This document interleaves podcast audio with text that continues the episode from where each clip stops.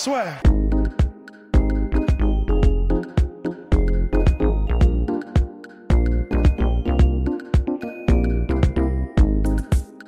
ne vous a pas échappé, nous étions en effectif réduit pour cette UFC 239 à Las Vegas T-Mobile Arena, juste derrière moi.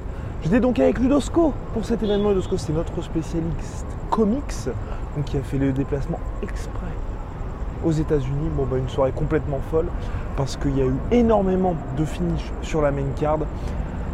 D'abord, il y a eu un combat très plaisant entre Diego Sanchez et Michael Chiesa. Chiesa qui confirme hein, qu'il a bien fait de monter en welterweight. Sanchez, bon bah, on fera un petit peu plus, on en reviendra là-dessus un peu plus en détail avec Polydomso et Rust sur l'analyse du combat. Là, moi, je vais plutôt me concentrer sur toutes les histoires qu'il y avait autour de cette UFC 239 et des duels. Donc, Diego Sanchez, ce qui est assez marrant, c'est qu'en fait, il a quitté euh, Jackson Wink MMA, qui a été un peu son gym de toujours. Pour là, finalement, il est arrivé avec un gars qui était spécialiste en voodoo, qui était son seul cornerman, donc sans expérience réelle ni sérieuse. Hein, je pense qu'on peut le dire en MMA. Et c'était le seul gars qui était là, qui a donné des conseils plus ou moins foireux quand même euh, à son protégé tout au long des interrounds. Il a même oublié, je crois que c'était après la fin du second de venir avec euh, ben, le tabouret pour que son combattant puisse se reposer. Donc bon, Diego Sanchez qui a été très très très vaillant face à Michael mais il y avait un, énorme problème, un différentiel de puissance entre les deux. Et puis surtout, Chiesa avait un plan de jeu qu'il a parfaitement appliqué, parfaitement dépassé finalement Diego Sanchez. Donc Chiesa, très bonne nouvelle, Diego Sanchez qui perd certes, qui était outsider, ce qui est quand même rassurant, c'est qu'il s'incline sans encaisser trop de dommages parce que ça aurait été terrible pour lui. Luke Rockhold, eh bien Luke Rockhold qui faisait ses débuts en light heavyweight mais qui avait énormément parlé. On l'avait dit avec Rust en preview et Polydomso, c'est vrai que quand tu arrives dans une nouvelle catégorie, après t'être fait, euh, on va dire démonter par Yoel Romero et t'être pris l'un des plus gros KO de l'année 2018, bah, normalement tu arrives sur la pointe des pieds, pas énormément confiant. Enfin, où tu peux être confiant, mais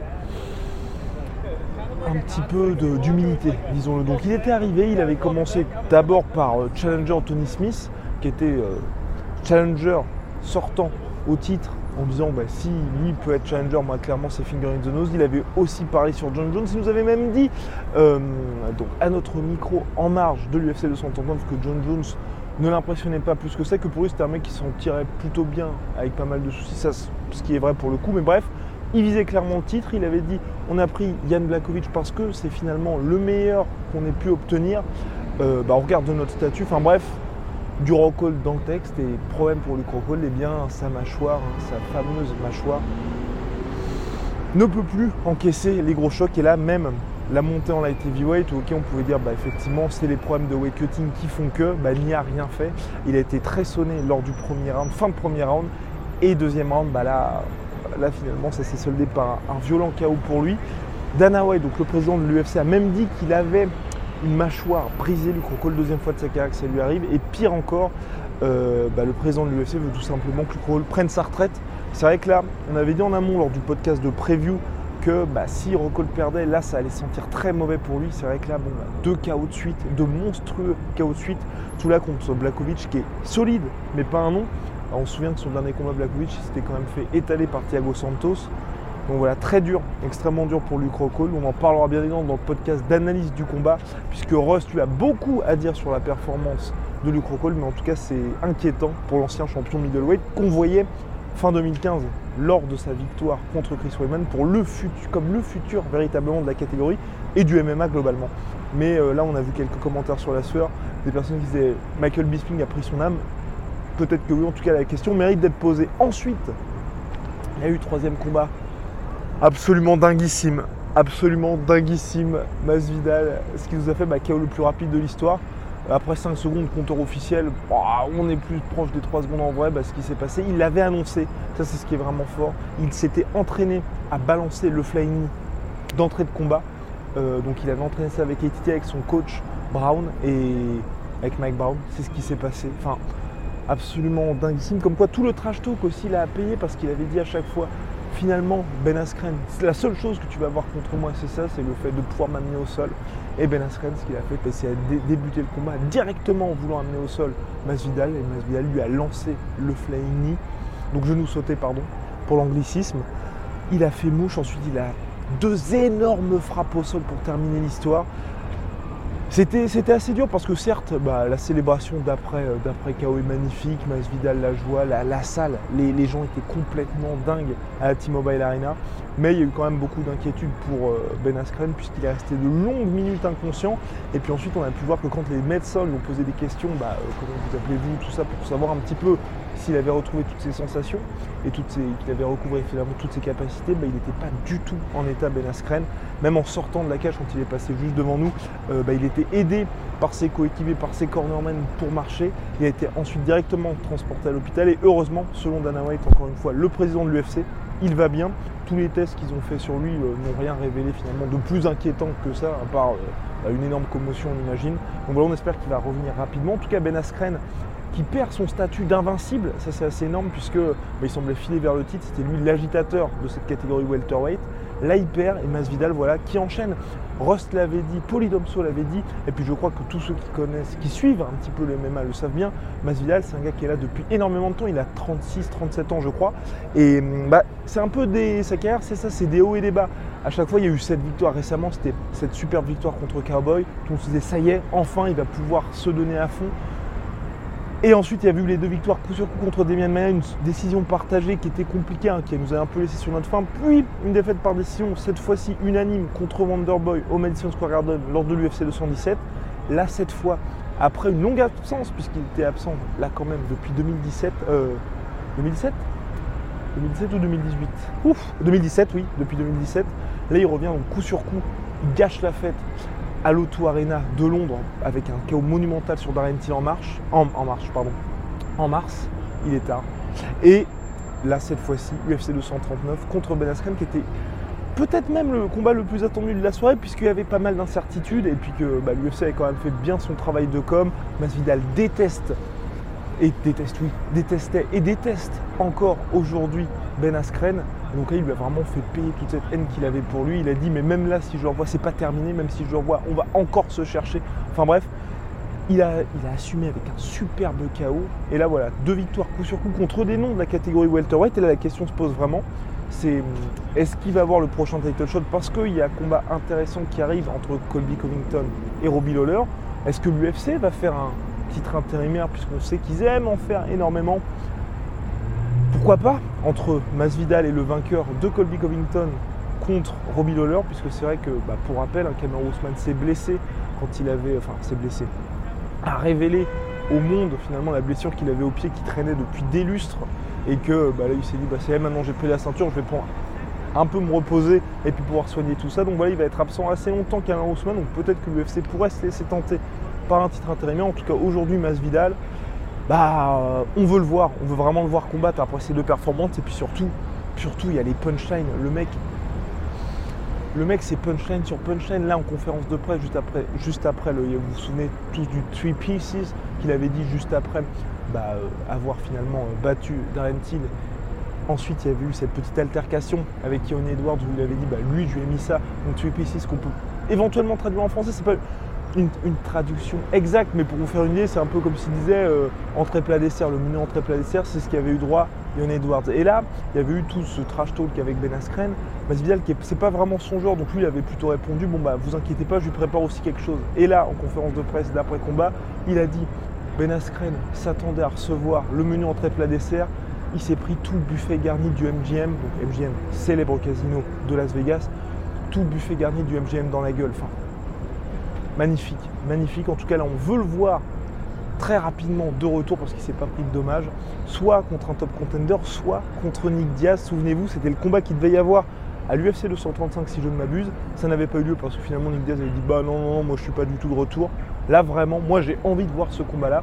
Il y a Nate, le petit frère qui est de retour, qui revient à l'UFC 241 en août. Ce serait beau que le grand frère revienne aussi et contre Masvidal, ça, ça promet un superbe duel. Voilà.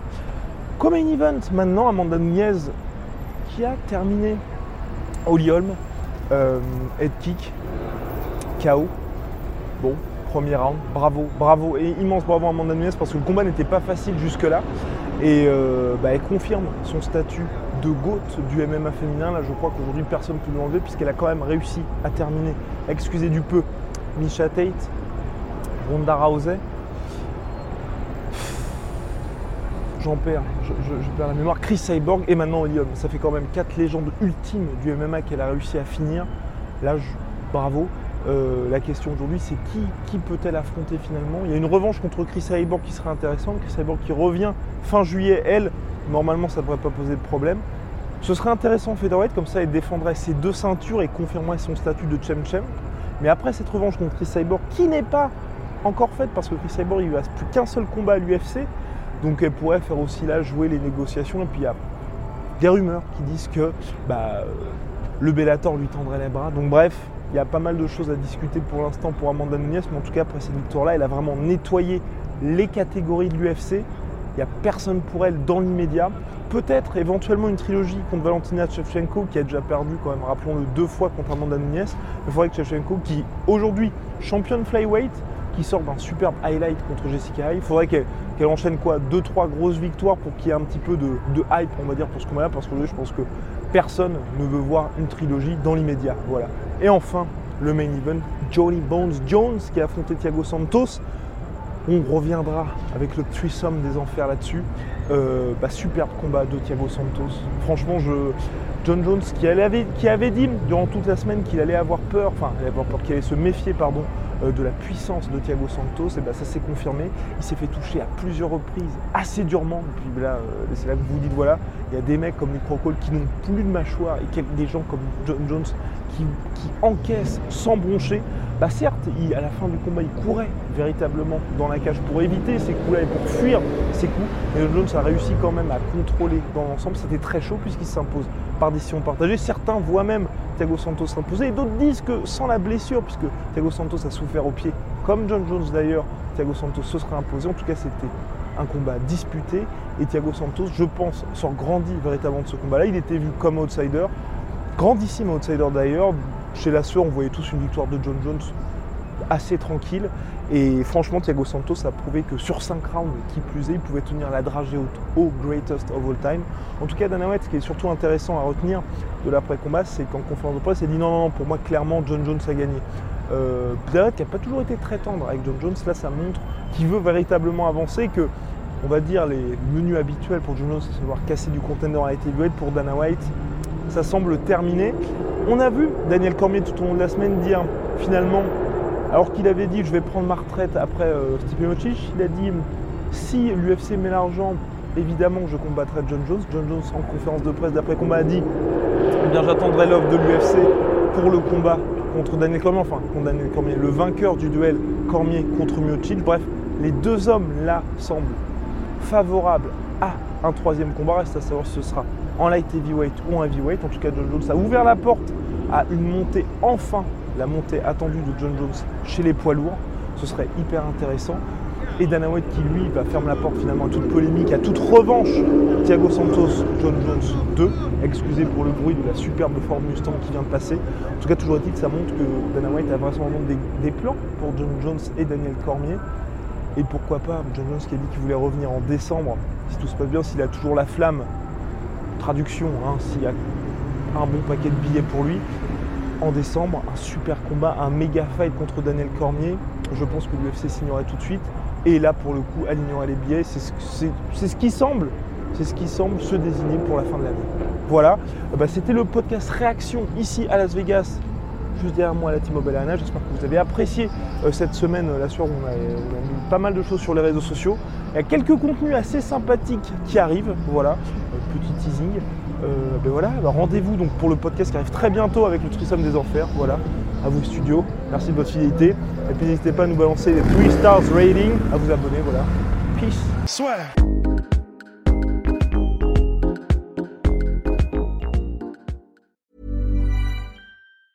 So, you've got an idea for a business, the store of your dreams. There's just one thing to figure out everything. That's why Shopify's all in one commerce platform makes it easy to sell online, in person, and everywhere else. Sell on social media, source products with an app to get that first sale feeling. It's the only solution that gives you everything you need to sell everywhere you want. So, when you're ready to bring your idea to life, power it up with Shopify. Sign up for a $1 per month trial period at shopify.com slash listen. Et voilà, c'est la fin de votre épisode du podcast La Sœur. Si ça vous a plu, n'hésitez pas à nous mettre les 5 étoiles sur Apple Podcast ou sur Spotify. Vous pouvez aussi nous laisser un petit commentaire, ça nous aidera beaucoup. Et si vous voulez aller plus loin avec nous, vous tapez La Sueur sur toutes les plateformes ou sur les réseaux sociaux, vous nous trouverez. Et là, vous nous écoutez très certainement en audio. On est aussi en vidéo sur YouTube, mais également sur Snapchat. Là encore, vous tapez la sueur et on sera là. Merci de votre fidélité et à très vite pour de nouvelles aventures.